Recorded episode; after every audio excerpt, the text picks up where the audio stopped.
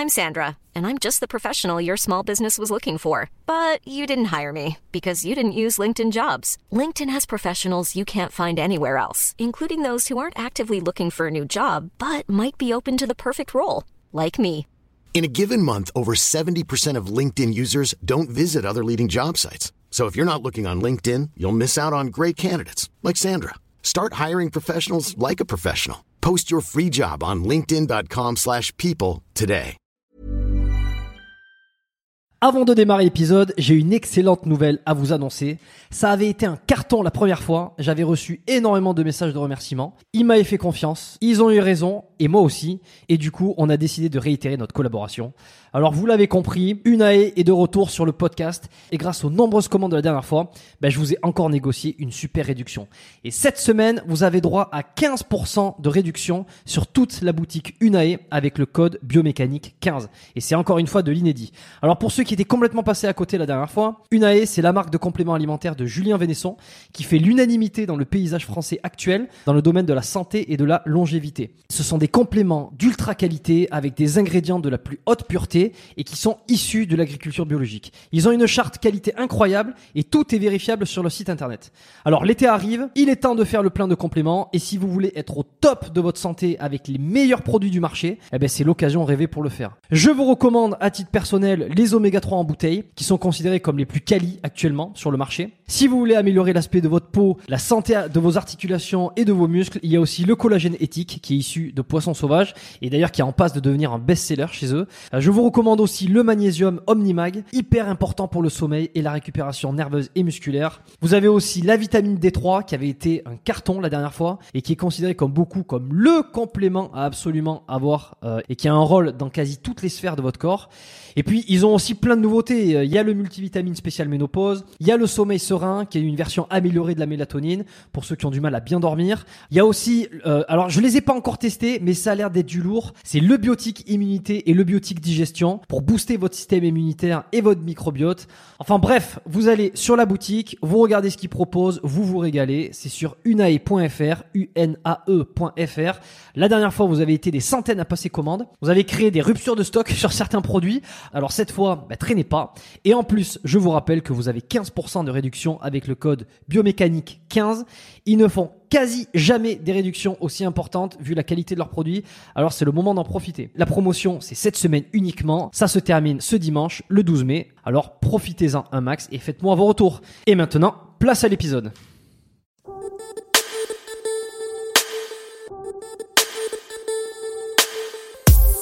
Bienvenue sur le podcast Biomécanique, l'émission qui reçoit des pratiquants de musculation exceptionnels pour parler d'entraînement, de performance, de motivation, mais aussi des blessures et obstacles qui paralysent la progression. L'objectif de ce podcast, vous aider à améliorer votre entraînement et vous débarrasser de vos blessures.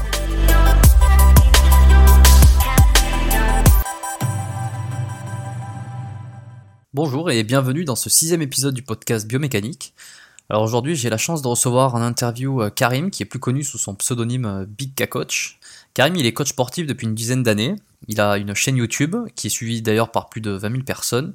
Il a également une page Instagram, avec presque 100 000 euh, followers actuellement, et sur lesquels il partage ses connaissances, tout ce qui tourne autour de l'entraînement, de la nutrition, et ce qui est intéressant dans son parcours, c'est que il le dit lui-même, en fait, toutes ses expériences, euh, son parcours, ses obstacles, ses défis, euh, l'ont mené tout droit, euh, ou en tout cas l'ont rapproché un petit peu plus de la musculation, comme s'il l'était en quelque sorte prédestiné.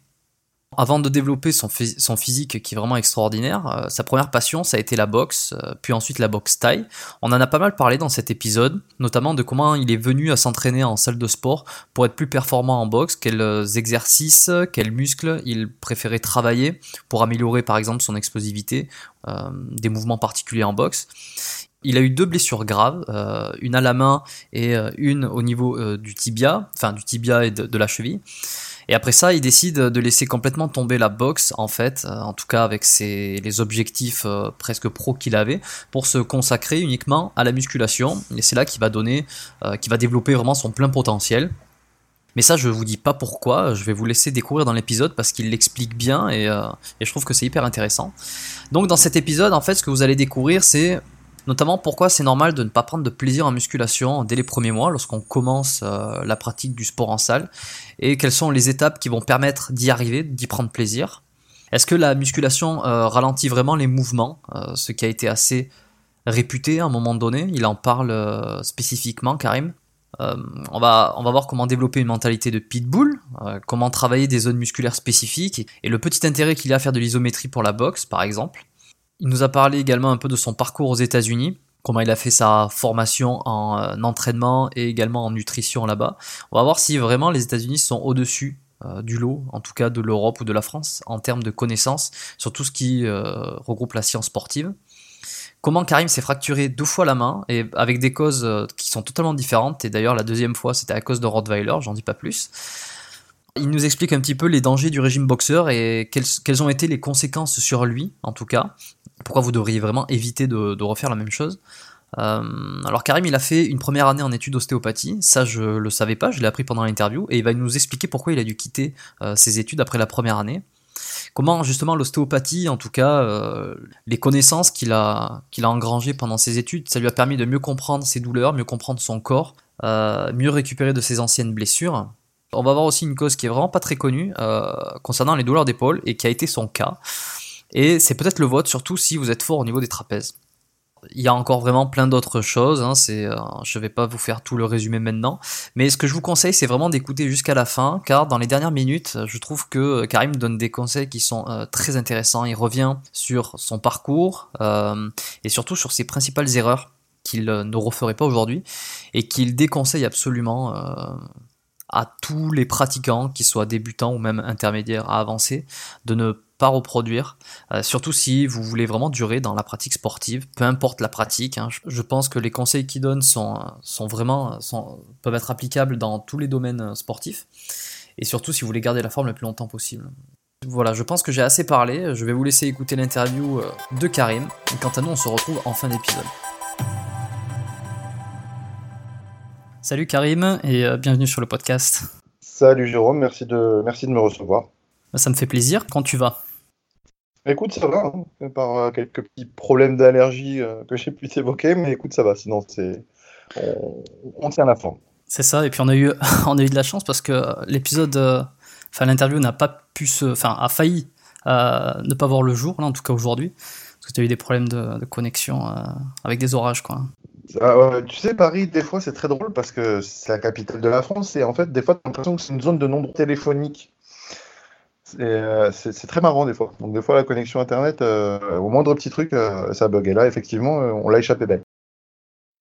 Bon, en tout cas, j'espère que ça va durer. En tout cas, on a de la chance pour l'instant, tout va bien. Donc, moi, sur une première question, il y a quelque chose que j'aime bien savoir à chaque fois. De plus en plus d'ailleurs, c'est euh, est-ce que tu te rappelles la première fois où tu es rentré dans une salle de musculation? On va dire vraiment la première fois et comment ça s'est passé de ton côté? Ouais, c'était avec, euh, avec, euh, avec, un de mes meilleurs potes. sa, mère travaillait dans un. C'était il y a 22 ans. Hein.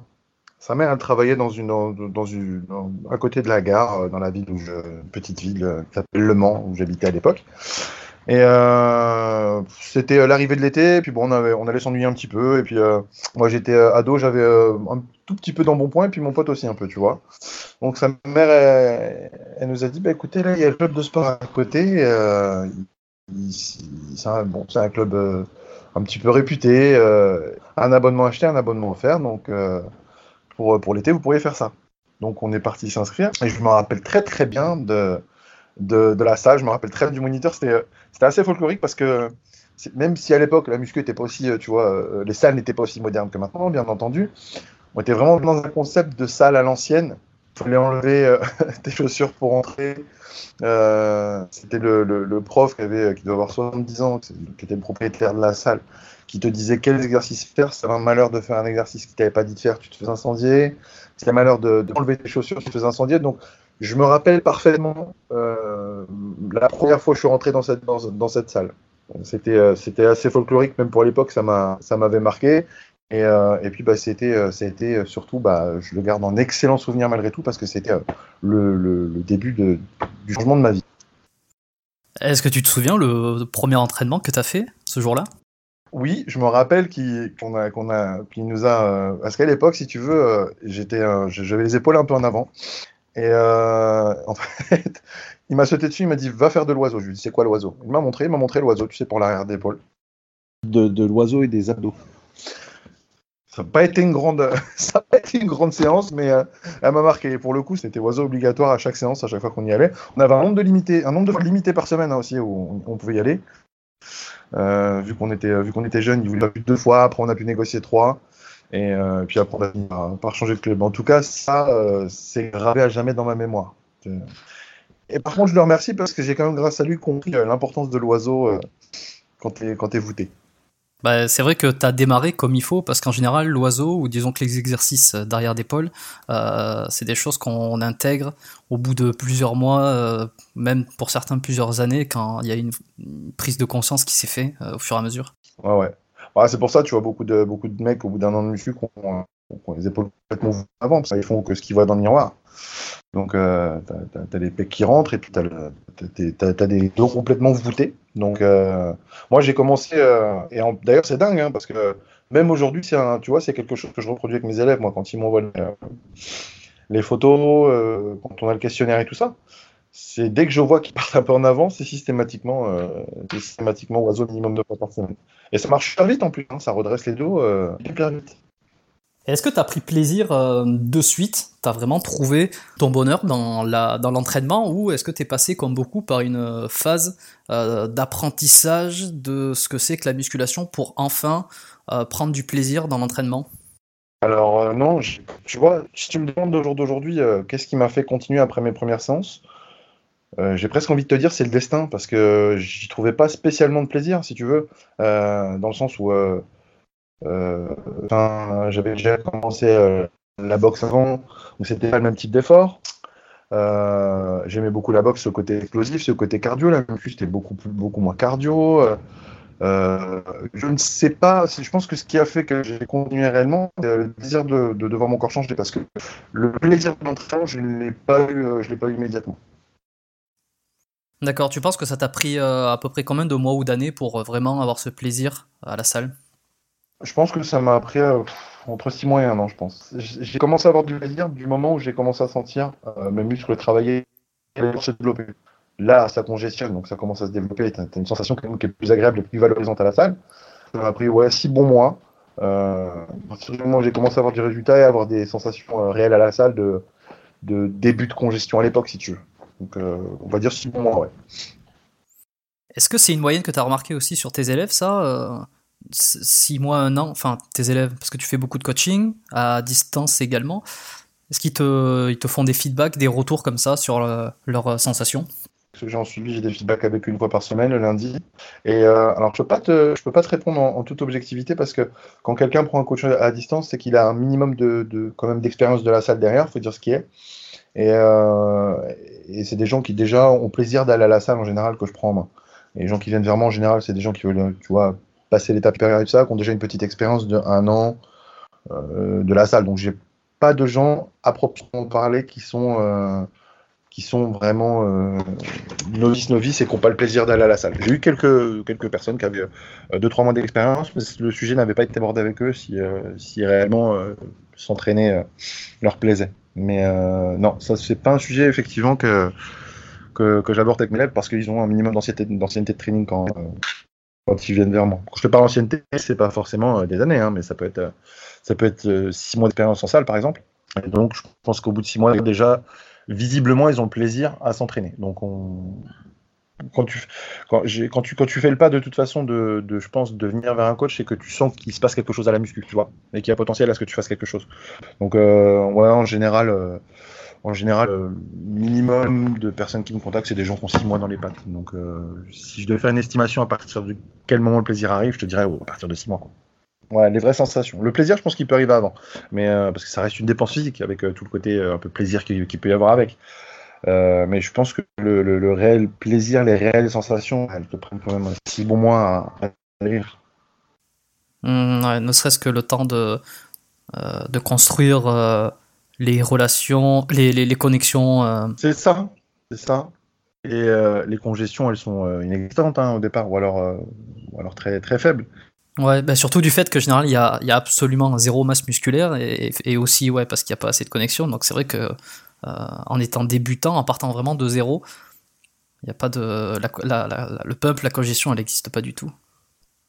Ouais, c'est ça, c'est ça. Mais à partir du moment où euh, tu sais, euh, tu arrives à la salle et, et tu te changes, puis tu remets ton t-shirt en fin de séance et il est un peu plus serré, je crois que c'est là que le plaisir, c'est là que le plaisir il arrive. Bon, alors toi, tu as commencé au départ par la boxe avant de réellement euh, te mettre à la musculation pour de bon et euh, la boxe taille également. Est-ce que le, fait de faire de la boxe ou de la boxe thaïlandaise t'a aidé ensuite dans ta pratique de la musculation? Euh, Je dirais plus que c'est la pratique de la musculation qui est venue en complémentarité au départ avec la boxe. Puisque moi, quand je me suis inscrit à la salle avec mon pote, là, c'était toujours une idée que j'avais dans la tête puisque je voulais je voulais proprement monter de catégorie de poids et euh, tu vois, prendre un peu de muscle. Donc ton objectif était, euh, était uniquement lié à la boxe en fait? À la, à la boxe et esthétique.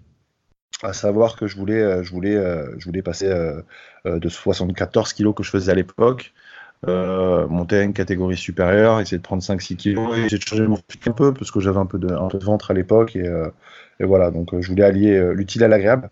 Et après, j'ai eu la chance d'avoir un, prof de boxe qui était parce que tu sais, il y a eu longtemps cet a priori sur la muscu, comme quoi ça ralentissait, patati patata. Et moi, j'ai eu la chance d'avoir un prof de boxe qui m'a dit Ok, tu, tu, tu, tu, boxes, tu, tu débrouilles. Bon, parce que j'étais assez trapu. Lui, il m'a conseillé de faire la musculation. Puis c'est vrai que bah, à l'époque, euh, je regardais pas mal les, les poids lourds de l'époque. Et les, les, les, Tyson, les Holyfield, c'était des bêtes de muscles qui, qui, qui, étaient hypertoniques et qui, frappaient comme des mules. Donc, euh, ouais, j'ai. C'est la muscu qui est venue en complément de la boxe. Et puis après, bah, tu sais, la boxe, c'était une grosse, euh, c'était une grosse histoire d'amour aussi pour moi, tu vois. Et, euh, et du coup, euh, quand j'étais obligé d'arrêter, parce que j'avais des blessures à répétition, et puis au bout d'un moment, j'avais plus réellement l'envie. Ce que j'ai développé, euh, l'esprit de, de, je vais dire l'esprit de bagarre, mais l'esprit combatif de, de, de, la boxe, je l'ai retransposé dans la muscu. De vouloir te dépasser dans ta, dans ta séance? Ouais, exactement. J'ai compris, j'ai compris que, que cette, euh, tu vois, euh, la mentalité de, pitbull de la boxe, de pas lâcher, de, de battre jusqu'au bout. Euh, j'ai compris que quand tu, quand tu retransposes ça dans une séance, quand tu vas toujours chercher un supplémentaire, un kilo supplémentaire, un, tu vois, plus de sensations contractées, tout ça, quand tu pousses l'effort jusqu'à son, son, son, maximum, comme, comme, quand tu faisais, comme quand tu fais en boxe, et eh ben en muscu ça paye aussi. Est-ce que quand tu as commencé, tu avais un programme particulier qui était euh, lié à la boxe ou à la boxe taille ou, euh, le, coach que tu avais te faisait faire vraiment du basique? Non, le, moi quand je suis parti, en, enfin bon, je te dis, hein, il y a eu le premier épisode pendant deux mois de, de Oiseau et Abdo, et puis après je suis parti dans un autre club et euh, le patron s'y connaissait un petit peu. Donc il a commencé à me faire bosser sur des parties un peu plus spécifiques à la boxe. Euh, sur donc sur certaines certaines zones de mon physique, mais euh, c'était pas les planifs qu'il faisait n'étaient pas euh, axés euh, pas axés explosivité, n'étaient pas axés force, c'était c'était vraiment développer la masse de ces zones-là. Donc effectivement, bah, en même temps gagner un peu en force sur ces zones-là. C'était pas c'était pas un spécifique box. Ouais, il y avait une orientation, mais c'était pas complètement adapté. Et tu as des exemples particuliers de muscles euh, où était mis le focus pour améliorer ton, ta boxe? Tout ce qui était sur la poussée, les pecs, euh, les triceps, les épaules. Euh, il faisait faire un petit peu. Il a, eu l'époque, il a eu l'époque, à l'époque, l'idée quand même de faire un peu d'isométrie sur les épaules. Et ce qui était bien parce que ça, j'ai vraiment senti la différence sur, sur, les. Tu sais, quand tu quand tu boxes, tu, au bout d'un moment, tu congestionnes énormément des épaules et j'ai quand même senti une grosse, grosse différence là-dessus. Mais euh, ouais, c'était beaucoup, c'était beaucoup, sur les tris, je m'en rappelle. Euh, c'était son. Pour lui, c'était la boxe, c'était un mouvement de, ça, ça c'était la poussée, c'était donc fallait, euh, fallait avoir de la force dans les pecs, avoir de la force dans les, dans, dans, les épaules, euh, de l'endurance dans les épaules, de la force dans les tris. Et pour le coup, euh, j'ai quand même senti du plus. C'était pas un spécifique box comme tu peux trouver maintenant un spécifique, un spécifique box qui est vraiment pointu euh, avec des mouvements, euh, avec des mouvements spécifiques. C'était pas une prépa physique pure. Est-ce que par la suite, ça t'a donné envie de creuser un petit peu plus dans euh, la préparation physique spécifique pour la boxe? Oui, oui, oui. Donc, euh, bah, ça m'a vraiment, euh, si tu veux, ça, ça a éveillé mon intérêt. ça a éveillé mon intérêt parce que j'ai quand même vu du mieux. Même si euh, c'était pas une prépa spécifique, il y avait quand même du mieux. J'ai senti que j'avais gagné en explosivité parce qu'il m'avait quand même indiqué aussi quand je faisais par exemple mon développé couché de pousser fort sur la barre, tu vois. Et c'est vrai que à force de répéter ce, type, d'effort en explosivité, j'ai senti que je frappais beaucoup plus vite. Tu vois, ça partait beaucoup plus vite et c'était beaucoup plus sec. Les coups, étaient mieux amenés. Euh, plus précis. Donc c'est vrai que j'ai senti du mieux quand même, même si on n'était pas sur un spécifique box euh, comme on peut voir maintenant avec des préparations, des, préparateurs dédiés à ça. Donc ça a vraiment éveillé mon intérêt. Euh, et, qui plus est, ça a éveillé mon intérêt encore. Ce qui a éveillé encore plus mon intérêt, c'est que je voyais bah, ces athlètes américains, donc les boxeurs, les, le football américain et tout, les mecs étaient des bêtes de muscles, ils, couraient, ils couraient 100 mètres à une vitesse pas possible, tu as les Tyson qui frappaient comme des mules, qui avaient des préparations en muscu qui étaient là derrière, donc tout ça, ça a vraiment éveillé mon intérêt sur la préparation physique. Et c'est, euh, je vais même te dire, c'est ça qui m'a amené moi sur le métier de, sur le métier, de coach, puisqu'à la base, euh, ce que je voulais réellement être, c'était préparateur physique en fait. D'accord. Et euh, c'est vrai que Tyson, par exemple, pour prendre son cas à lui, c'était quelqu'un qui était réputé pour avoir une frappe assez énorme. j'ai lu sa biographie il y a quelques mois, là, j'ai trouvé ça hyper intéressant au-delà de, de, son entraînement. Il y a, de très bonnes choses dans son, dans son bouquin. Enfin, je sais plus si c'est lui qui l'a écrit ou qui l'a fait écrire. Quelques, quelques, plusieurs années, je crois, si c'est le même. Ouais, bah c'est. Euh, je sais plus, je sais plus le, titre. Euh, on, retrouvera le titre, mais. Euh, bref, tout ça pour dire que. donc, il était réputé pour ça. Je me souviens pas dans sa biographie qu'il ait beaucoup parlé de, son, de sa préparation physique. Est-ce que toi, de ton côté, tu as creusé un peu dans les professionnels comme ça, ou dans les, euh, athlètes, euh, euh, enfin les, les boxeurs pros, comment ils s'entraînaient pour essayer de, j'avais réussi à alors c'était dur, c'était quand même relativement dur à trouver parce qu'on n'avait pas les tu vois les sources d'infos qu'on a maintenant. Hein. Euh, on était euh, euh, le peu d'internet qu'on avait à l'époque, c'était moi je, c'était tu vois c'était très lent, c'était très donc j'avais creusé sur des magazines de muscu américains que j'avais réussi à, me procurer à l'époque. Euh, qui parlait un peu de leur, euh, leur, prépa à lui, qui parlait surtout de la prépa euh, du phénomène de l'époque qui était Evander Holyfield, hein, tu vois, et qui disait qu'il faisait énormément, énormément, énormément de musculation. Donc tu vois, tous ces petits trucs-là, ça m'a vraiment dirigé vers l'intérêt de la musculation dans, le cadre de la, préparation physique, tu vois. Donc le peu de sources d'informations que j'ai eu m'a quand même fait comprendre que la muscu avait un énorme intérêt dans le cadre d'une préparation physique d'un sportif. Ok. Et alors finalement, tu as petit à petit fini par délaisser euh, la boxe par rapport à, à, cause de blessures dont on, reviendra un petit peu plus tard, euh, pour te consacrer à fond sur la musculation. C'est ça. C'est ça. Et alors, je sais pas en termes de chronologie, euh, combien de temps après, mais tu es parti aux États-Unis, à New York. Oui, j'ai passé mon, j'ai passé mon diplôme. Je faisais les allers-retours entre la France, entre la France et les États-Unis. De toute façon, moi, je suis allé aux États-Unis. J'avais à peine 18 ans pour la première fois et j'en suis tombé raide dingue. Euh, je, tu sais, j'avais cette attirance vers les États-Unis depuis, depuis tout gamin. Et puis, bah, quand j'ai, quand, quand j'allais avoir mes 18 ans, je me suis arrangé pour y aller. Donc, j'ai fait mon premier séjour à Miami. Et, euh, ouais, après, en fait, tu sais, tu sais, j'ai passé, j'ai passé 15 jours là-bas. Mais quand, quand, quand quand t'as à peine 18 ans et que euh, tu as fait 8 heures de vol, 6 heures de. 6, 8, c'était ouais, 8 heures de vol, 6000 km. T'es es, complètement, euh, complètement abasourdi. Et puis du coup, bah, quand je, me suis encore, encore. Tu vois, en fait, c'est comme si chaque chose dans ma vie m'avait euh, dressé dans ce chemin de la, musculation. Parce que quand je suis parti là-bas, à Miami, à, Miami c'est le culte du corps, tu vois. Et puis tu parles avec des gens, tu parles avec les salles, et puis là, là tu vois qu'en fait, dans les salles, il y a des mecs qui sont payés à entraîner les gens, qui s'appellent des personal trainers et que euh, qui font des qui, font des qui font du bon boulot, euh, qu'ils ont un taf qui est sympa, qu'ils aident les gens à changer physiquement et tout. Donc euh, j'ai commencé à tu vois à sentir le à sentir l'intérêt de, de, de que, j'avais à me déplacer vers les États-Unis le plus souvent possible. Et, et puis effectivement au bout de à chaque fois c'était pour des vacances? Euh, non, c'était pour, pour, des vacances officiellement, parce que tu sais que c'est compliqué la, carte verte. Euh, j'allais, je revenais. À l'époque, ils tiquaient pas sur les, sur les allers-retours. Ces dernières années où j'y suis allé, ils tiquaient, mais euh, à l'époque, ils tiquaient pas sur les allers-retours. Donc, en fait, je rentrais ici, je travaillais. J'avais des vacances scolaires parce que pendant ces années-là aussi, les années suivantes, j'ai passé mon BTS, parce que j'ai un BTS action commerciale à la base. Donc, je faisais les allers-retours. Et c'est vrai que euh, j'ai connu cette école euh, qui était à New York, euh, qui était une école de personnel trainer, où moi je voulais passer mon, BE en France. le BE, le BE qui, s'appelle le BE que j'ai obtenu après en 2006. Et en fait, quand j'ai voulu passer le BE en France, le, BE Acumès, j'avais appelé une école qui m'a dit il n'existe plus. On m'a dit il faut passer le BEMF. Mais BEMF, c'était BE, des métiers de la forme, c'était donner des cours de step. À l'époque, j'avais déjà une certaine musculature, je ne me voyais pas donner des cours de step. Donc je me suis dit, il faut absolument quand même une, crédibilité parce que j'étais dans à cette époque-là, j'étais encore dans l'époque, dans l'envie de faire de la préparation physique. J'ai dit bon, il faut un diplôme, il faut quelque chose qui tienne la route. Donc j'ai passé, euh, passé un diplôme d'entraîneur de, euh, à New York. Et, euh, puis après, ben, dans la même école, j'ai passé le, diplôme de, nutrition sportive aussi.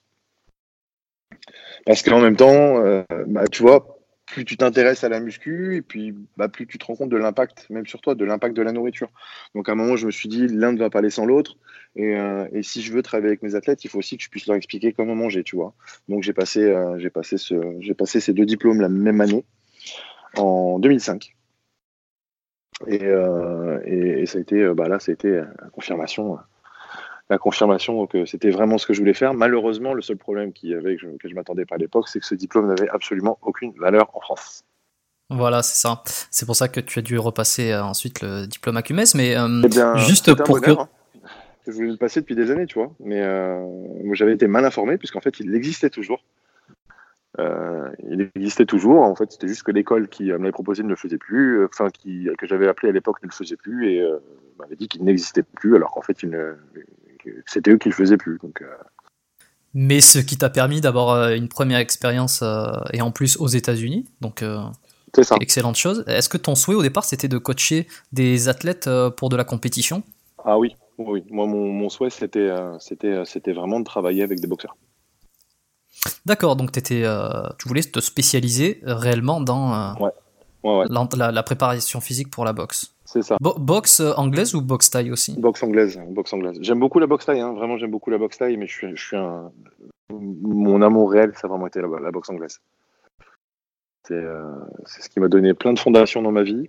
Euh, j'ai eu la chance de commencer à, à 14-15 ans, donc l'adolescence et tout ça, ça m'a énormément canalisé. ça m'a donné des fondements de discipline que, je pense que je garderai toute ma vie, je pense, parce que c'est bien ancré dans mon cerveau. Et, euh, et ouais, c'est un, sport qui est tellement magnifique que, je voulais vraiment. On me disait, mais non, va dans la préparation physique du foot, parce qu'à l'époque, ça commence à se populariser aussi. Mais euh, non, moi, j'étais vraiment axé boxe. C'était. Euh, c'était à l'époque, je disais même si je gagne pas grand chose, tu vois, mais moi, c'était le plaisir d'être dans un team de boxeurs, de me déplacer, de. Tu vois, je me disais, bon, je m'occuperai peut-être de 2-3 boxeurs. Tu sais, je faisais mes plans à l'époque. et je me disais, je m'occuperai peut-être de 2-3 boxeurs. Et puis voilà, je gagnais ma vie comme ça. Je gagnais peut-être pas des milliers des. Mais moi, à l'époque, ce qui était important, c'était que je voulais vraiment rester dans la boxe, en fait. Et, euh, et euh, de par les blessures, etc. Et puis, euh, je, savais que je ne pourrais pas boxer à haut niveau. et puis, c'était pas évident non plus, parce que de par mon gabarit, je faisais quand même 1m74. Euh, à l'époque, je faisais dans les 90 kg. J'étais avec les poids lourds. Euh, c'était des mecs qui faisaient 20 cm de plus que moi. Donc, c'est pas facile à boxer, tu vois. C'est pas facile. Donc, euh, mais je voulais rester dans ce milieu de la boxe. C'était c'était mon amour. Et donc, donc le passage du, du brevet, enfin, du, du, diplôme de traîneur aux États-Unis, c'était une façon de, de, me diriger vers la, la préparation physique en boxe. Ok, tu as coaché euh, là-bas juste après ton diplôme à New York, tu as réussi à travailler? Même pas, je l'ai même pas mis, même pas mis en pratique. Je m'en suis servi en France euh, quand je suis rentré, euh, parce que le fait de, tu vois, mon anglais était, mon anglais était pas mauvais, c'était pas ouf, mais c'était pas mauvais, mais la boxe, c'est un milieu où il faut avoir des entrées, euh, des entrées de ouf, tu vois. Tu, peux pas, même sur les petits clubs, parce qu'en fait, euh, là-bas, même les petits clubs où il y a des, compétiteurs amateurs, en fait, c'est toute une organisation. Les mecs, ils boxent euh, deux fois par mois, par exemple.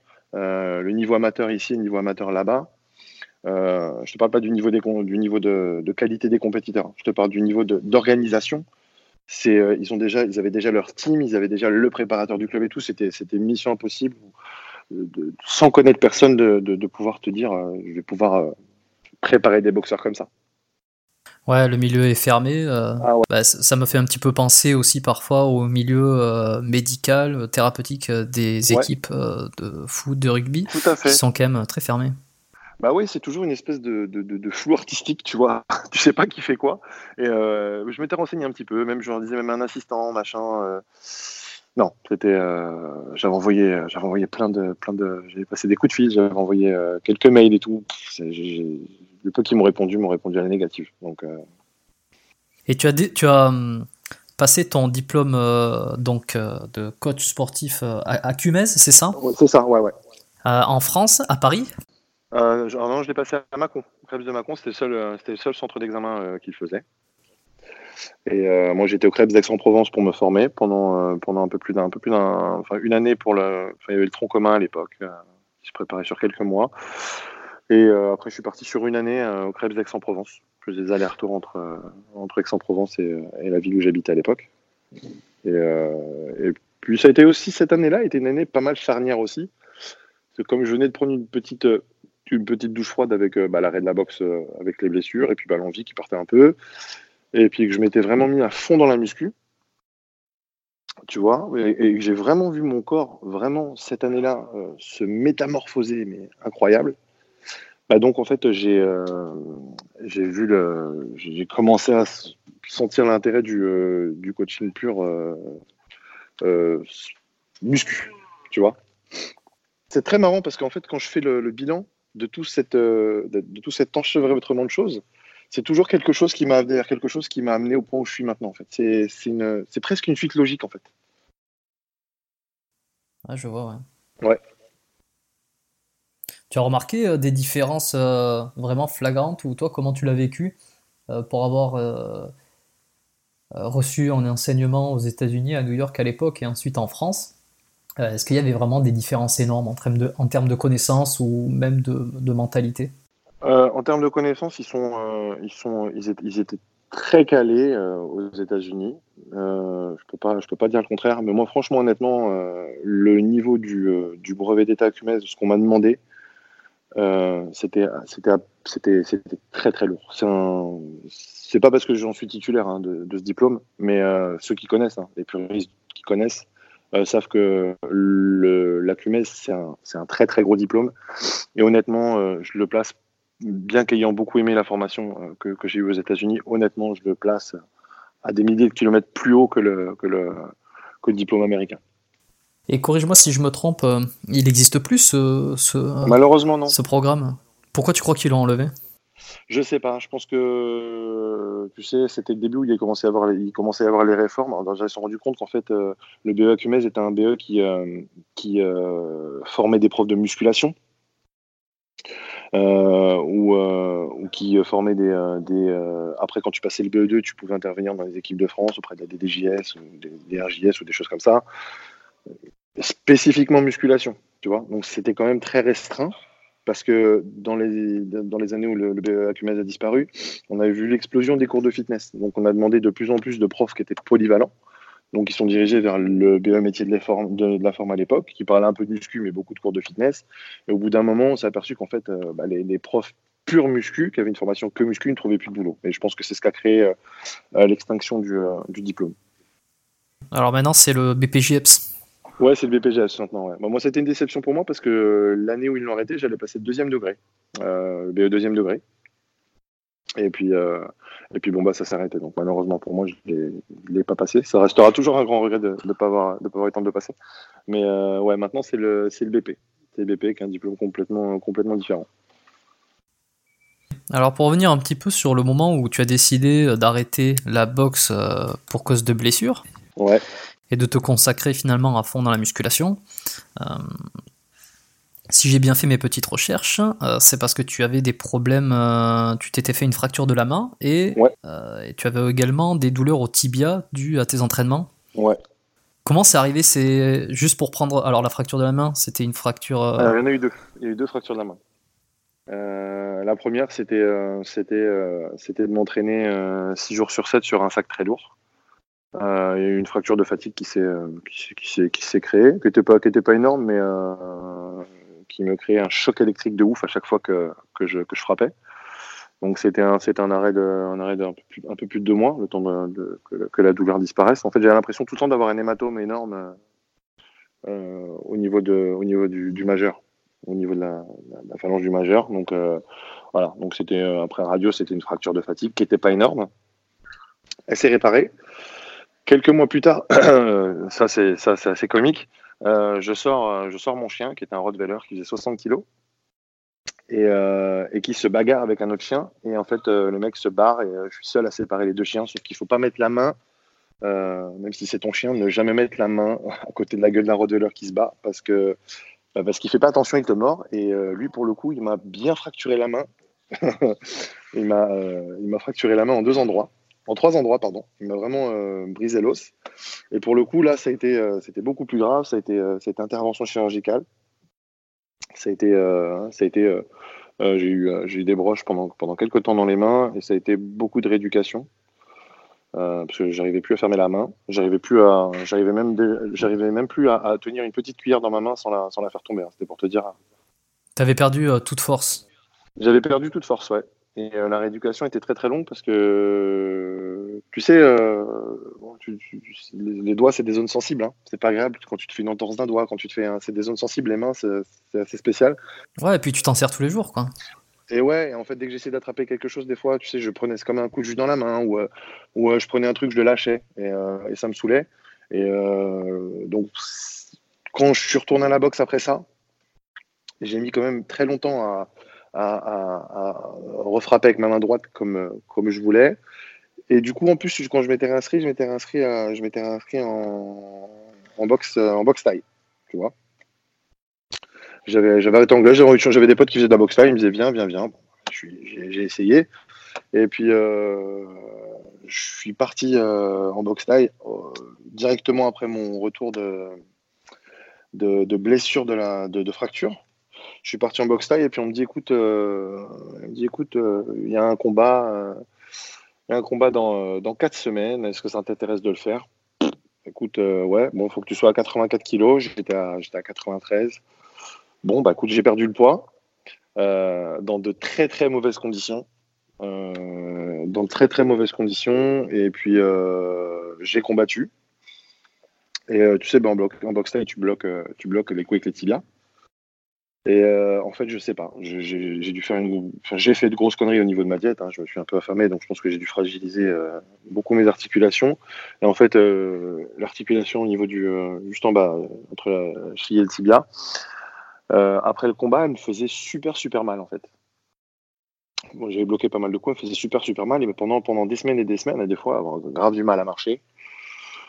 Et euh, je suis parti une petite fissure, euh, une petite fissure osseuse aussi. Donc je pense vraiment bah, que le fait d'avoir perdu autant de poids en, peu de temps, parce que j'ai perdu 10 kilos en 4 semaines, hein, je, me, je, me, suis saigné au cardio. Je pense que j'ai créé des fragilités à cet endroit-là. Peut-être que tu avais créé des carences aussi par rapport à ta diète. C'est sûr, bah oui, ouais, tu sais, euh, j'avais pas, euh, j'avais, vraiment fait le régime boxeur, hein. c'est-à-dire des fois j'avais fait, euh, j'ai fait trois jours sans manger, aller courir, aller courir le matin, aller courir le soir. Pour la peser, j'avais pas bu pendant deux jours. Je suis, t'arrives, j'étais une vraie loque, quoi, tu vois. Voilà, bah c'est efficace pour la peser, j'imagine, mais. C'est efficace pour la peser, mais quand t'as fait ça à court terme. Et puis en plus, je, revenais de blessure, si tu veux, donc j'avais plus le corps qui était du tout entraîné. Euh, peut-être que si j'avais le corps qui avait été entraîné euh, et que j'étais pas, je revenais de ma, fracture à la main, peut-être que ça serait bien passé. Mais euh, malheureusement, c'était pas, c'était j'étais plus, mon corps n'était pas le corps que j'avais six mois avant, si tu veux. D'accord, donc tu as vraiment enchaîné les deux blessures à la suite, quoi. Ah ouais, ouais, c'était à quelques mois d'intervalle. Et puis en fait, si tu veux, j'étais parti chez, un de mes meilleurs amis qui est, médecin. Il m'a fait des injections pour, pour passer la douleur au niveau du périos. C'est pas ce qui est plus agréable.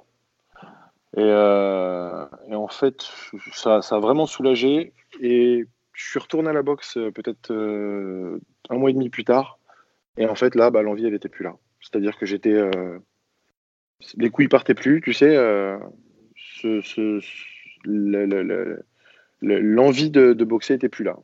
Bah, j'étais en train de construire d'un côté avec la muscu et j'étais en train de saccager un peu de l'autre euh, ce que je faisais, si tu veux, avec la muscu, d'un côté tu construis et de l'autre côté tu, détruis. Ça faisait quand même de, trois blessures consécutives en peu de temps. Et même si l'une des la plus grave était résultat de la morsure d'un chien, bon bah ça, ça me plaisait pas. Je me disais, là, je suis en train de me construire un corps qui commence à me plaire en plus. Et, euh, de l'autre côté, je suis en train de l'abîmer un petit peu. Et puis, il n'y a rien à gagner derrière. Parce qu'en boxe, malheureusement, en France, euh, surtout à mon, petit niveau à l'époque, hein, il n'y a rien à gagner. Et, quand même, le niveau est élevé, donc ça demande beaucoup d'heures d'entraînement pour rien gagner derrière. Bon, je me suis dit à un moment, il faut, euh, faut, faire les bons choix, tu vois. Et, voilà.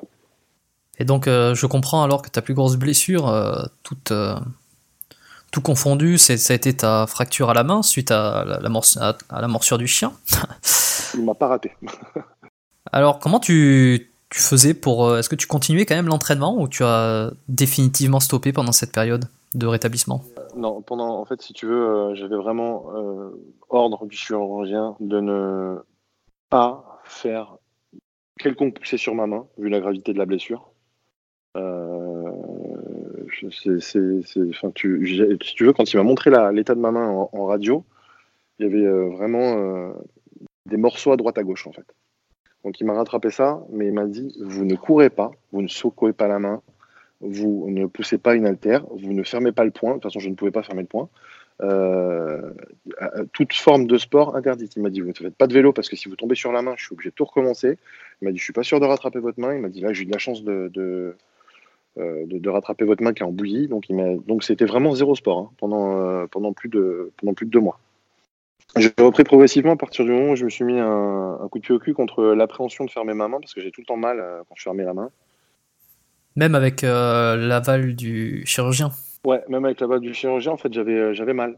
J'avais mal. Et euh, à un moment, j'avais un chirurgien qui était quand même hyper, euh, hyper actif et qui n'était pas du tout dans la dans l'attentisme te dire non, préservez-vous. Lui, m'a dit vous êtes, vous êtes un sportif, euh, vous allez sentir quand c'est le moment d'y aller. Donc, euh, commencez, prenez une balle de tennis, essayez de la serrer dans vos mains. Et tu sais que même ça, au départ, j'arrivais même pas à prendre une balle de tennis dans, mes mains, tu vois, dans ma main. Et puis après, au fur et à mesure du temps, j'ai pris balle de tennis.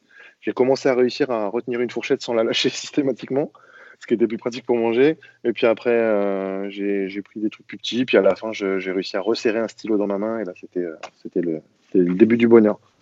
Mais je me suis fait un petit peu ma, je me suis fait un petit peu ma rééducation tout seul euh, sur les conseils du chirurgien. D'accord. Est-ce qu'au début, tu t'hésitais pas à prendre euh, euh, les espèces de sangles qu'on met au poignet là pour faire un pour euh, pour l'utiliser sur les poulies par exemple? C'est un truc euh, qu'on Ah, peut le- voir le- quand le on a des douleurs au poignet? Ouais, tu sais, on, bah, non, non, c'est ni des crochets ni des angles de tirage, c'est, euh, ce sont des, des poignées. euh, bah, imagine, en fait, enfin imagine, c'est un truc que tu, une espèce de bande que tu vas accrocher au niveau du poignet avec un mousqueton euh, et que tu vas accrocher directement à la poulie, ce qui fait que tu vas, par exemple, si tu fais un tirage à la poulie, avec l'avant-bras, quoi. Sans- avec l'avant-bras sans la main. Bah, écoute, à l'époque, en, en toute honnêteté, à l'époque, je ne connaissais absolument pas ce. Je suis même pas sûr que ça existe à l'époque. Ouais, on parle de ça, c'était il y a presque 15 ans. Donc je suis pas sûr que je suis pas sûr que ça existait à l'époque. Et Dieu sait que pourtant, hein, j'étais malheureux. hein, j'étais malheureux. hein, j'ai quand même, euh, j'ai essayé de retourner à la muscu, malgré ce qu'il me disait, mais je sentais que le moindre truc que je faisais sur ma main, euh, ça craquait à l'intérieur, ça, ça, euh, puis c'est impressionnant, hein, de savoir que tu as, des broches dans la main, tu vois des boules qui dépassent de la peau et tout. Bon, c'était assez, euh, assez impressionnant. Donc, euh, donc ouais, j'ai pas, pas fait de, pas fait le malin. Alors bon, finalement, tu finis par récupérer euh, de cette fracture de la main. Euh, tu continues à t'entraîner en boxe et jusqu'à ton en boxe ouais, jusqu'à ton euh, combat où tu ressens la, douleur euh, au niveau de la cheville et que il s'avère que c'est une fracture. non, c'est Ouais, ouais, c'était une, comme une, petite dégénérescence. On a fait une radio, il n'a pas pu exactement me, me dire ce que c'était. Petit début de fracture de fatigue. Euh, D'après lui, effectivement, moi, ça, me paraît, ça me paraît tout à fait logique vu, euh, vu la déshydratation et, euh, et, les carences que j'avais dû générer par le, par le, par le régime que j'avais fait. Je dis, ouais, j'avais perdu 10 kilos. j'avais, je crois, j'avais 3 semaines et demie, 4 semaines maximum pour les perdre. Donc, ça pourrait correspondre. Ok. Qu'est-ce que tu as entrepris à ce moment-là? Pour guérir, récupérer Est-ce que tu as fait une pause complète? Est-ce que tu as, euh, je sais pas, pris euh, des compléments? Est-ce que euh, tu as mis une, routine euh, d'étirement ou de, massage en place? Honnêtement, non, non, non, non, parce que j'étais pas, j'étais pas au fait du complément à l'époque. Puis en plus, à l'époque, on n'avait pas des compléments non plus comme on a maintenant, qui permettent, tu sais, de protéger l'articulation, de faire du préventif, qui permettent de guérir un peu plus vite et tout ça quand on a des, quand on a des soucis. À l'époque, il n'y avait pas ça, tu vois. Et puis, euh, j'étais pas non plus euh, très au fait euh, des massages, euh, des, des, de, de tout ça. Donc,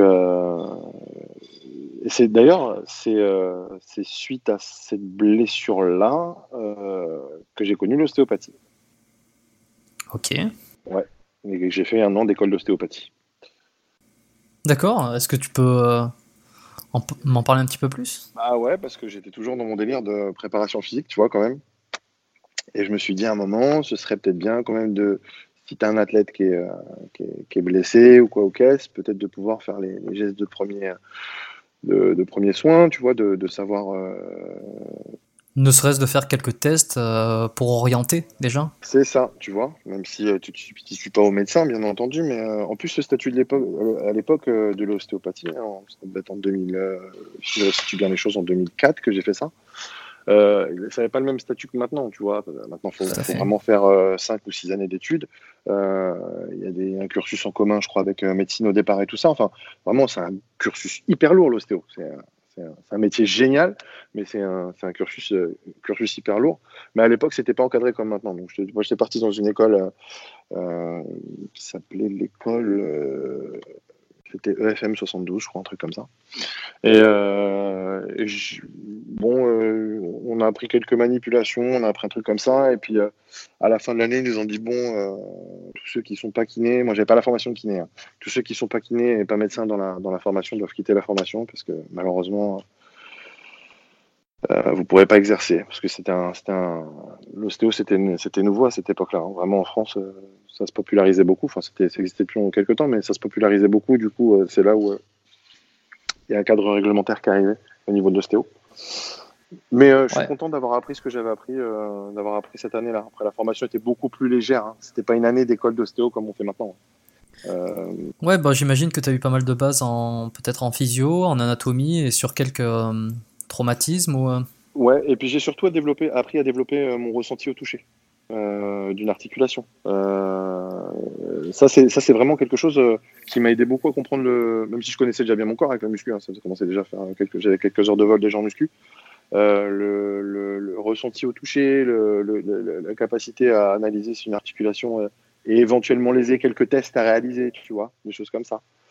Être capable de soulager des, douleurs, des douleurs un peu chroniques, bah, ça n'a pas été du temps de perdu. Hein.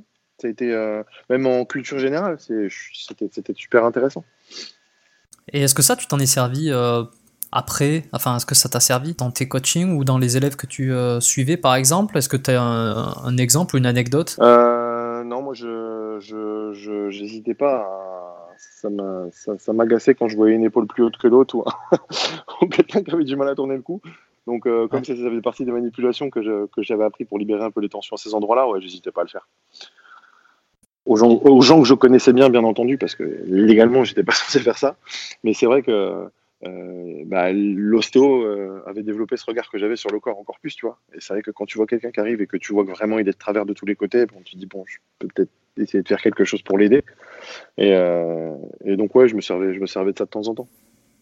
Et est-ce que sur toi-même, tu penses que ça a joué sur ta récupération de ta blessure à la main, par exemple, ne serait-ce que d'avoir conscience euh, d'un déséquilibre musculaire, euh, d'une raideur articulaire Est-ce que ça t'a permis de récupérer mieux ou de mieux vivre tes anciennes blessures? Oui, parce que je pense que ça m'a permis de mieux les comprendre. Ça m'a permis de mieux comprendre euh, ce qui se passait, pourquoi j'avais mal à certains endroits, comment éviter de me refaire mal.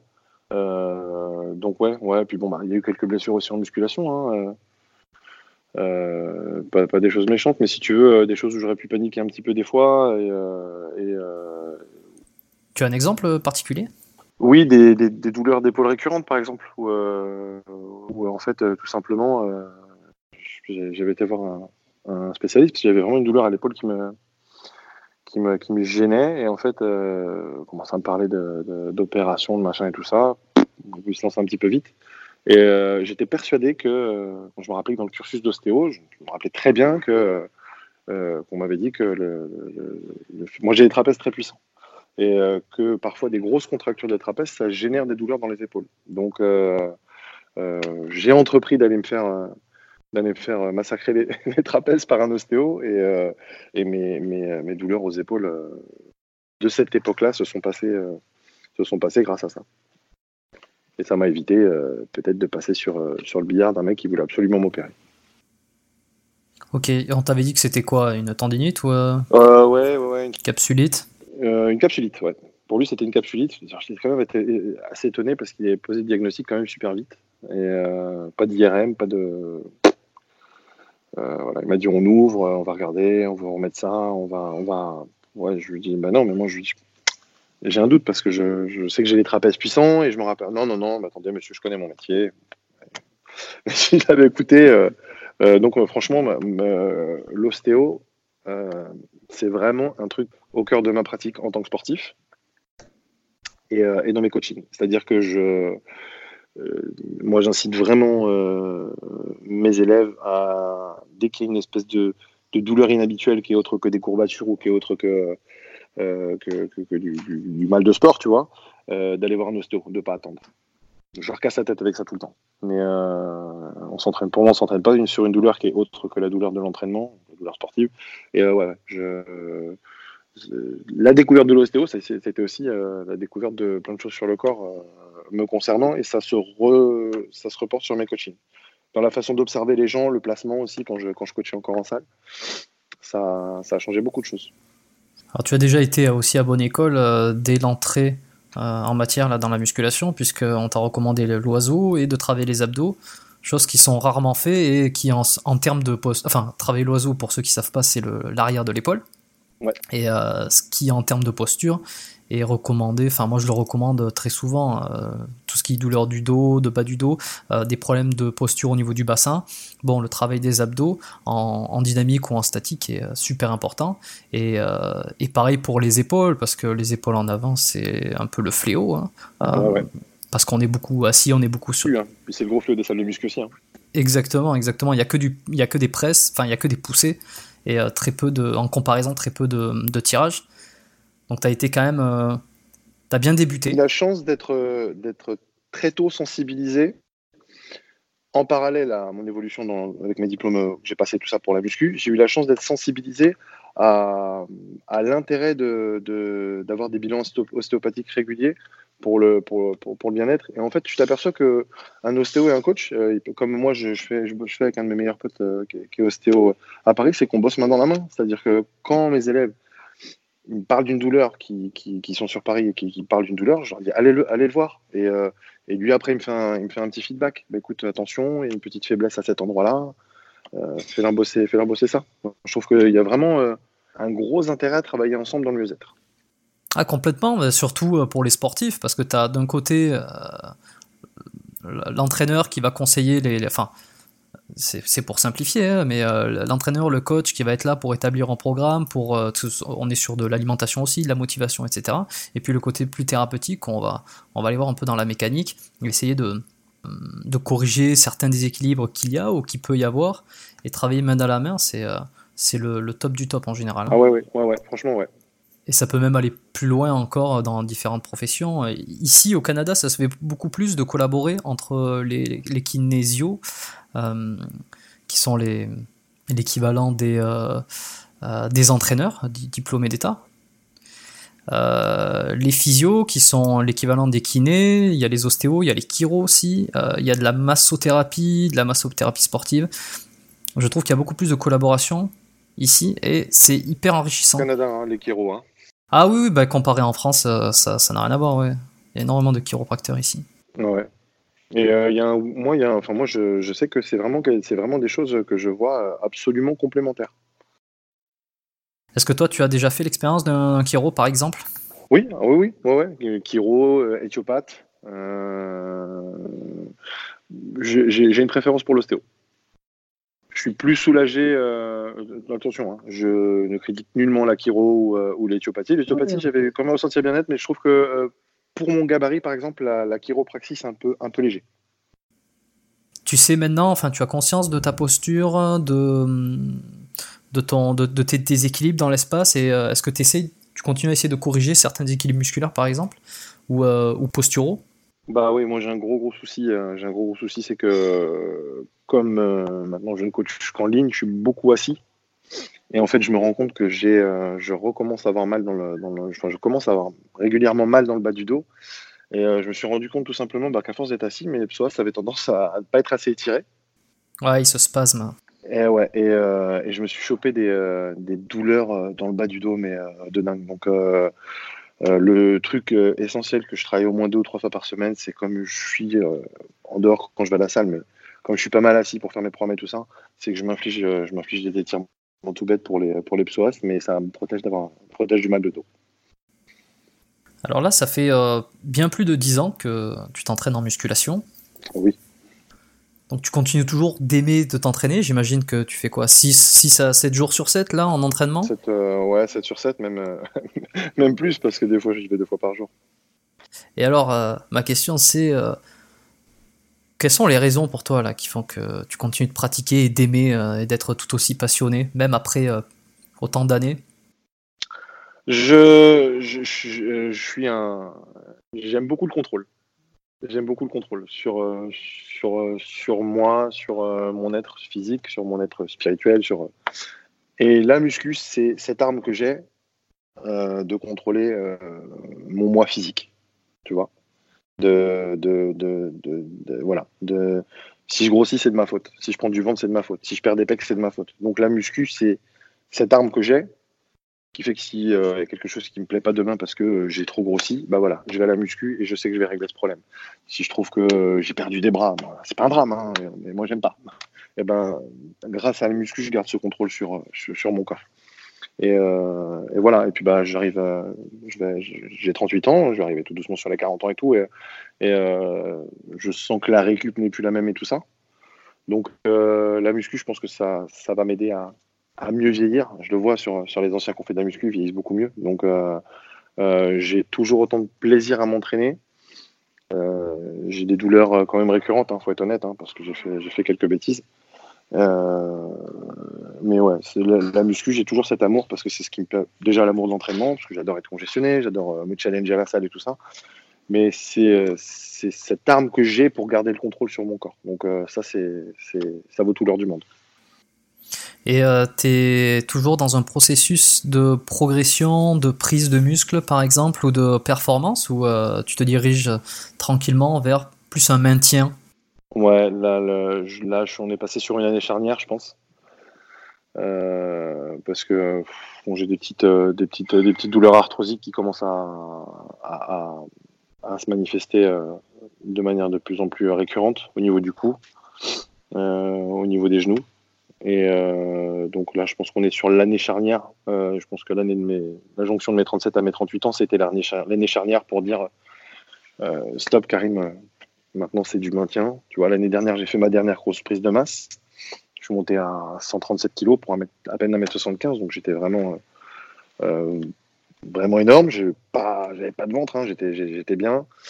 Mais euh, j'ai fait souffrir mon corps à travailler très lourd encore une fois de plus, à lui infliger une grosse charge de travail. Et là, euh, là franchement, je peux plus encaisser. Donc maintenant, faut, euh, voilà, je me fais une raison. Je suis, je suis plus du tout dans la performance à la salle parce que malheureusement, les, blessures. Enfin, quand je te parle de la performance, je te parle de pousser lourd. Hein.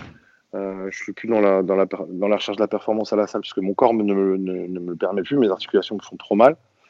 donc là, c'est ouais, c'est maintenant c'est mode maintien. On essaiera toujours hein, de grappiller un petit peu de muscle par-ci par-là, mais faut que je me rende à l'évidence que certainement mes plus grosses grosses années muscu euh, sont, sont derrière moi. Il y a des choses que tu regrettes euh, par rapport à ça qui t'ont peut-être amené vers, euh, vers ces douleurs arthrosiques, d'avoir tenté des, des max peut-être ou d'avoir tenté des exercices qui étaient trop dangereux?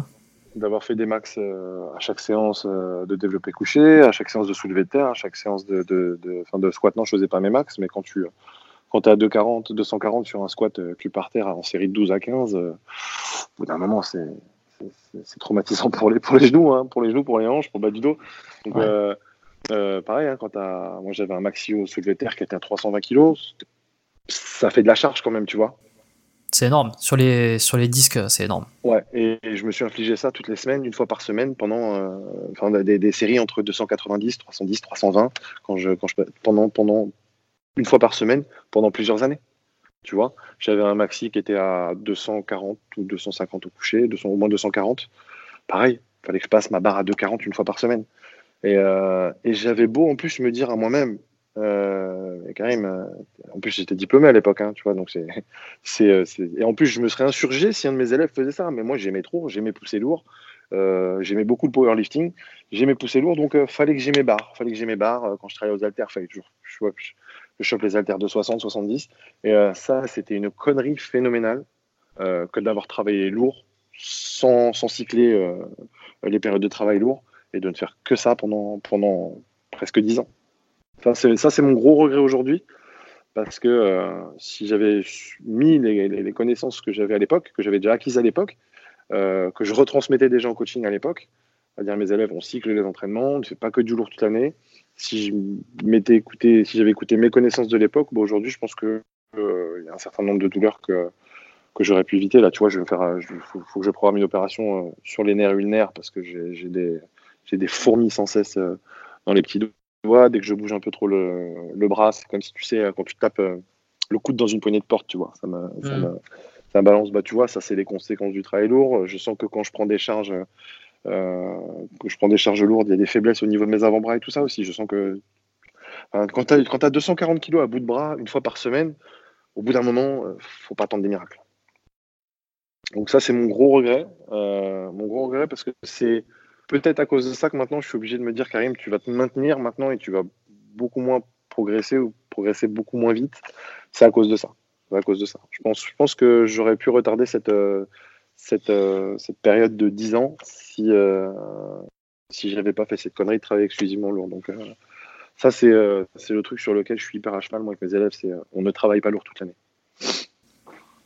Et c'était dans quel objectif que tu faisais ça euh, Pour la c'est d'adrénaline, c'était pour le.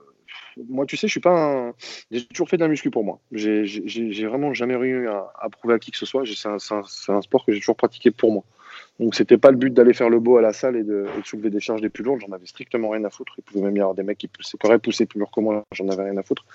C'était vraiment. Euh, moi, c'était cette poussée d'adrénaline. Ce, tu vois, euh, quand, quand, tu vois, quand tu soulèves une barre qui fait 320 kg, mais ouais, t'es pas un surhomme, mais t'as as fait quelque chose, tu vois. Et c'est ce, ce bien-être que j'avais après, ce, sentiment presque d'accomplissement et tout. Euh, non, évidemment, hein, ça fait parler comme ça, ça fait mec a que la salle dans sa vie, mais euh, tu vois, il y a cette libération d'endorphine après, après une telle séance bah, que tu recherches tout le temps, tout le temps, tout le temps. Et puis, euh, essayer de grappiller un peu, gagner un, gagner un peu de force, améliorer ta forme d'exécution et tout ça. Il y avait ce, besoin et, c'était une connerie, monumentale. Ok, bah, je trouve que c'est une belle conclusion euh, pour tous ceux qui vont nous écouter euh, jusqu'ici. Alors ça m'amène euh, justement à trois petites questions pour finir. Alors je sais pas si tu vas en faire un lien particulier, mais la première question c'est quel est justement le meilleur conseil qu'on t'a pas donné et que tu aimerais donner à quelqu'un qui commencerait la musculation et qui ne connaît pas grand chose aujourd'hui? Eh ben écoute, j'ai euh, le, premier truc, dès que vous vous mettez à, la musculation régulièrement, vous avez un rythme d'entraînement de trois séances par semaine, on va dire, ce qui est le cas de beaucoup de monde, et que euh, vous avez cet objectif de changement physique, que vous commencez à pousser un petit peu, faites-vous suivre deux fois par an par un ostéopathe. Ça, c'est vraiment, euh, c'est vraiment le truc qu'on m'a pas dit au départ, et je pense qu'aussi quelques blessures que j'ai eues, c'est peut-être des petits réglages qui n'avaient pas été faits au bon moment, et euh, des lésions qui sont installées. Euh, des lésions qui sont installées. C'est un, un, exemple que je te donne, hein, mais je me suis fait de grosses entorses étant jeune, qui n'ont pas été spécialement, euh, pas été spécialement soignées pendant des années, et j'ai eu des migraines pendant très longtemps. À partir du moment où j'ai connu un ostéo qui m'a tout, tout replacé, mes migraines, elles ont disparu comme elles étaient venues. Donc, dans le cadre de la muscu, c'est au moins, au moins, au moins, le conseil que j'ai, c'est de se faire suivre par un ostéo. C'est pas d'y aller tous les mois, hein, mais euh, c'est mon premier conseil. Hein. Moi, c'est vraiment un truc qui m'a apporté énormément de bénéfices dans ma pratique. Bon, bah écoute, je pourrais, je pourrais pas dire mieux. ouais, je pense que tu peux pas aller, tu peux pas aller dans le sens inverse. Non, c'est clair. Euh, qu'est-ce que tu dirais à quelqu'un qui vient de se blesser là tout de suite euh, ou qui a une douleur? La première chose que tu lui dirais. Ouais, y a douleur et douleur. Si c'est douleur qui n'est pas relative à l'entraînement, c'est pas une brûlure de congestion, c'est pas stop, stop, stop rentre chez toi, consulte. Ça sert à rien de, de, de, jouer, de, finir ta séance pour finir ta séance ou retourner à la salle demain sur une douleur. Euh, ça va peut-être faire passer ton, ton temps d'arrêt que tu aurais dû avoir de une semaine, ça va peut-être le faire passer à un mois, deux mois, trois mois, un an, tu sais pas. Donc si tu as une douleur, t'es pas médecin, t'es pas ostéo, t'es pas kiné, tu consultes des personnes compétentes pour savoir ce que tu as. On fait pas de, on fait pas de l'automédication. Euh, c'est pas parce que tu mets un gel antalgique que, le, que le, problème part. Donc, euh, sur une douleur, on, on déconne pas, une douleur quelle qu'elle qu'elle soit.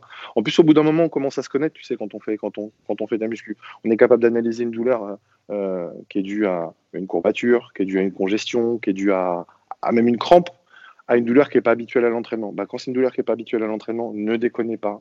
Je l'ai fait, je le regrette, donc ne déconnez pas. Euh, euh, il faut consulter et il ne faut pas hésiter, il ne faut pas s'entêter, il ne faut pas hésiter à se mettre en repos quand on a mal quelque part. Le petit problème aussi, euh, c'est qu'on a tendance à, enfin je dis de manière générale, hein, pendant l'entraînement, on a tendance à minimiser la douleur parce qu'on on est chaud, on est sous l'effet de l'entraînement, et donc, euh, si tu veux, le niveau de tolérance de la douleur est bien plus acceptable. Donc, euh, souvent, euh, on pense que c'est pas forcément grave, et encore plus quand on n'a pas réellement conscience du corps comme ça, quand ça fait des années que tu t'entraînes, effectivement, tu, es, tu hypersensible à tout ça. Tu, en plus, si tu as une, conscience de l'anatomie, de la physiologie, tu peux sentir le truc et être plus raisonnable. Encore que, mais quand tu es dans tes premiers mois d'entraînement, de, de, sport, même dans n'importe quel sport, euh, ça peut être des fois très compliqué à juger. Alors effectivement, euh, le meilleur conseil, ça serait ça. C'est dès qu'il y a quelque chose, on arrête pour pas prendre de risque, mais euh, dans, la pratique, c'est malheureusement très peu fait. Après, avec mon recul, j'ai remarqué que quand tu fais une, quand as une espèce de douleur qui arrive comme ça pendant la séance, à moins que ce soit une déchirure, un truc comme ça, et là tu le sais et de toute façon tu peux plus pousser. Si c'est juste une douleur qui arrive pendant la séance et que tu continues dessus, globalement, ça peut guérir relativement facilement. Moi, je trouve que l'erreur, c'est de continuer à tirer sur une, sur une douleur récurrente. C'est là que tu aggraves les choses. Tu vois? Donc, si tu sens que tu as une douleur euh, dans l'épaule pendant ta séance de PEC et que euh, demain elle est encore là, qu'après-demain elle est encore là et que tu retournes faire ta séance, tu réaggraves les choses et que la douleur elle est encore là et de plus en plus là et que tu continues, c'est là où tu aggraves les choses. Donc, faut que dès que la douleur euh, apparaît, même si c'est pendant ta séance et que tu as continué parce que tu étais chaud, tu pas senti, si le lendemain c'est encore là, ne refais pas la chose qui t'a fait mal. Consulte. Euh, ça, malheureusement, euh, le temps me le fait dire, hein, les douleurs comme ça, elles partent difficilement toutes seules. Et des fois, quand elles partent toutes seules, c'est très, c'est vraiment traite parce que quand elles reviennent, elles reviennent pour de bon. Super. Euh, enfin, une dernière question. Est-ce qu'il y a une référence euh, ou un livre que tu recommanderais particulièrement à quelqu'un qui veut améliorer ses connaissances? Et d'ailleurs, que ce soit en musculation, euh, en nutrition ou en sport hein Est-ce qu'il y a un livre, toi, qui, t'a, qui a changé ta manière de voir les choses? Moi, il y avait bah, tout ce qui est tout ce qui est tout ce qui est de la vie, c'est de la référence pour les pour les pour les personnes qui veulent acquérir un bon niveau de connaissance générale. C'est quand même c'est quand même les références du, du truc. Ce podcast va être va, va, finir par être sponsorisé par de la vie parce que effectivement, il revient quasiment à chaque fois. Ouais, ouais. C'est une référence. C'est une référence. C'est génial ce qu'il a fait. Et, ça, il a quand même il a, il a, énormément participé à la vulgarisation de la musculation euh, euh, en France. Hein. Et même à l'international. Hein avec euh, Michael Gundil. Ouais, avec Gundil, bon, bah, c'est des, des, mecs sont. Je peux même pas dire que c'est des puits de connaissances parce que c'est au-delà de ça, tu vois. Et, leur, et, leurs ouvrages sont juste géniaux. Euh, donc, euh... ouais, pour moi, c'est des références. Hein. Les, bouquins de la vie Gundil, c'est des, des, références. Il y avait un bouquin à l'époque que j'avais, euh, je m'étais éclaté à lire, qui était en anglais, qui était Super Training de, du docteur Melsif. Euh, bon, c'est un bouquin, il est énorme, hein. il fait 500 ou 600 pages c'est très scientifique, très. Les méthodes d'entraînement de Zaturski aussi, j'avais révisé mon BE dessus, je les ai trouvées. D'ailleurs, Zaturski, on en parle, on en parlait pendant le BE. Euh, j'ai trouvé ça super intéressant. Bah, bien évidemment, j'ai appris plein de choses. T'as un livre spécifique de lui à recommander? Euh, Putain, le nom, le nom m'échappe. Monte à moi parce que c'est une référence et le nom m'échappe. Je te l'enverrai, je te l'enverrai et, euh, et, ouais, ça c'était des références. Après, il y a le super training de Melsif, est très pointu scientifiquement, euh, surtout qu'il est en anglais, donc il euh, faut, faut, faut, très bien maîtriser l'anglais, mais euh, il y a des bases absolument énormes à apprendre, même si bon maintenant il y a des choses qui sont un petit peu démodées parce que le bouquin a quand même quelques années, euh, le fond est très intéressant. Ok. Est-ce qu'il y aurait un autre livre référence, peut-être en dehors du sport ou de la muscu, que tu aimes recommander ou qui t'a beaucoup marqué dans ta vie? Oui, L'art de la guerre de Shun Tzu, quelque chose comme ça. Ouais, c'est ça, ouais. tout à fait. Ouais, ouais, Alors je l'ai pas encore lu. Eh ben écoute, euh, lis-le. Lis-le. Lis-le, relis-le, euh, en long, en large et en travers. Et, euh, et c'est une, ça, c'est une, c'est une lecture hyper intéressante. Est-ce qu'il y a d'autres choses que tu aimerais rajouter? Une dernière petite chose qu'on n'ait pas abordée, qui te tiendra à cœur, par exemple? Écoute, euh, non, non, non, pas de, pas rien de, rien ne me vient à l'esprit. Bon, euh, bon, pour les gens qui sont vraiment euh, impliqués dans la musculation, euh, intéressez-vous aussi un minimum à la nutrition. Les deux, les deux vont de, les deux vont de, de, de pair ensemble. Ouais, on n'a pas, on n'a pas trop parlé de nutrition aujourd'hui. C'est vrai qu'on est obligé euh, de faire des choix dans, dans, Ouais, des choix dans, le- stratégiques. dans les sujets ouais, qu'on discute parce que sinon euh, l'épisode pourrait très vite monter à 2-3 heures facilement. tu me branches muscu, euh, ça y est. Je peux t'en parler pendant, pendant, pendant 10 heures. Donc, euh, Bah, c'est excellent, c'est excellent. Mais euh, ouais, c'est c'est euh, c'est un plus. Alors malheureusement, tu sais, le truc c'est que je trouve que on est vraiment en parlant euh, d'ouvrages qui parlent vraiment euh, nutrition pour la musculation. Je trouve qu'il n'y en a pas des, pas des on n'a pas, j'ai pas de référence euh, vraiment qui me viennent à l'esprit. Nutrition du sportif pour la pour la performance sportive. il y a- Tiv- Alors, ouais, on a, on a les livres de Julien Vénesson qui sont Ouais. vraiment pas mal. Ah ouais, ouais, ouais. Vénesson, c'est très très bien ces bouquins. Après, effectivement, j'ai pas non plus de, de référence particulière sur. euh, Peut-être regarder du côté des. euh, Peut-être regarder du côté plus des Américains. T'as des mecs qui sont des préparateurs comme Chris Aceto qui ont écrit quelques bouquins sur Ouais, la bah. qui sont quand même relativement intéressants. Ouais, pour ceux qui savent pas, Chris Aceto, c'est euh, celui qui entraîne, euh, qui a entraîné le Mister Olympia Ouais.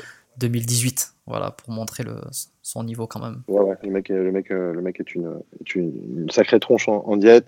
Et un mec qui s'appelle Colgan aussi, qui avait écrit quelques, quelques, quelques références qui étaient relativement intéressantes. Euh, mais c'est que des bouquins en anglais. Ok. Bah, de toute façon, dans beaucoup de milieux, si tu veux aller creuser plus loin, il va falloir parler, en tout cas, il va falloir lire anglais. Ouais, ouais, bah ouais, ouais c'est ça. Et puis, faut- il faut aussi se. Euh, croyez pas nécessairement tout ce qu'on vous dit. Faites-vous aussi votre propre expérience, tu vois. C'est pas parce que moi j'ai dit que c'était blanc que. euh, Il y a tellement de cas de figure que euh, je crois que il faut aussi faire sa propre expérience et apprendre ce qui fonctionne pour soi. Un muscu, c'est un, un muscu, je le dis, je le répète, c'est un marathon. Si on a envie de te contacter ou de te retrouver, où c'est qu'on peut te retrouver? Alors, il y a mon site www.bikacoaching.com euh, où je partage un peu une partie blog euh, et puis euh, un peu des programmes que je, que je fais. Euh, sur les réseaux sociaux, je suis sur Instagram, euh, bigka-coach, et sur ma chaîne YouTube, Bigka Coach. Ok, pour rassurer tout le monde, aujourd'hui, tu ne coaches plus uni... enfin, tu, tu- tu n'es plus dans l'objectif d'entraîner uniquement les, euh, les boxeurs. Ah non, non, non, non, non, non, non, c'était, c'était un, c'était un passage. Maintenant, je suis, euh, je suis, je suis, je m'occupe de la perte de poids, de la prise de poids, de la tonification, de la remise en forme, tout ce qu'on, tout ce qu'on, tout objectif physique euh, a une valeur pour moi. Et je conseille aux auditeurs euh, d'aller vraiment faire un tour sur ta chaîne YouTube, euh, de regarder quelques vidéos, rien que pour se faire une idée, parce que tu trouves, je, je trouve que tu donnes, tu donnes vraiment des très bons conseils. Euh, Ah, c'est gentil, merci. Non, non, c'est vrai, euh, de bons conseils, beaucoup moins. Il n'y a, y a pas de bullshit, tu sais. Là, il y a énormément de, euh, de personnes sur YouTube là, qui, qui font des vidéos et qui disent euh, parfois pas mal de conneries. Donc, euh, j'encourage tout le monde à aller, euh, d'aller écouter euh, un petit peu tes conseils. Je le, fais, euh, je le fais comme tout ce qui est relatif avec la, la chaîne YouTube, moi, tout ce qui est relatif à la musculation, je le fais avec passion, donc peut-être que j'ai de la chance que c'est ça qui, c'est ça qui ressort. Mais euh, en tout cas, ouais, c'est tout ce que je, tout ce que je dis dedans vient de, vient de mon expérience, vient de ce que je connais. euh, je travaille mes sujets, et puis, euh, et puis je suis un, je reste un réel passionné avant tout. Merci beaucoup pour ton partage, Karim. Merci de ton invitation. Et puis, je te dis à très bientôt, peut-être euh, d'ici quelques mois ou quelques années pour euh, ce sera avec, Euh, avec grand plaisir. un nouvel épisode. Avec grand plaisir. Si vous aimez le podcast Biomécanique et que vous souhaitez me le faire savoir, vous pouvez me laisser une petite évaluation 5 étoiles sur iTunes, ou si vous n'avez pas iTunes, simplement laisser un avis sur la plateforme de votre choix. Ça aide euh, le podcast à mieux se classer, à être découvert par de nouvelles personnes, et ça m'aide aussi à produire de nouveaux épisodes, être plus régulier et avoir des invités de plus en plus prestigieux. Euh, également, si cet épisode vous a plu et que vous voulez écouter les prochaines interviews qui sortiront, je vous invite à vous abonner au podcast pour être tenu au courant de la sortie des nouveaux épisodes. Et enfin, pour ceux d'entre vous qui pratiquent la musculation et qui souhaitent améliorer leur entraînement et se débarrasser de leurs blessures, j'envoie un email par semaine à ma liste de contacts. Dans ces mails, euh, je vous donne des astuces, des conseils pour améliorer vos séances de musculation et je vous aide à mieux comprendre euh, tout ce qui est morphologie, mécanique du corps pour que vous puissiez construire un entraînement personnalisé, euh, améliorer vraiment votre récupération et guérir au plus vite de blessures. Ce sont mes emails privés. Si c'est quelque chose qui vous intéresse, vous pouvez vous inscrire, c'est gratuit. Il suffit simplement de cliquer sur le lien dans les notes de l'émission pour accéder à la page d'inscription. Je vous remercie d'avoir été avec moi jusqu'à la fin. Et sur ce, je vous dis à très vite pour un prochain épisode du podcast Biomécanique.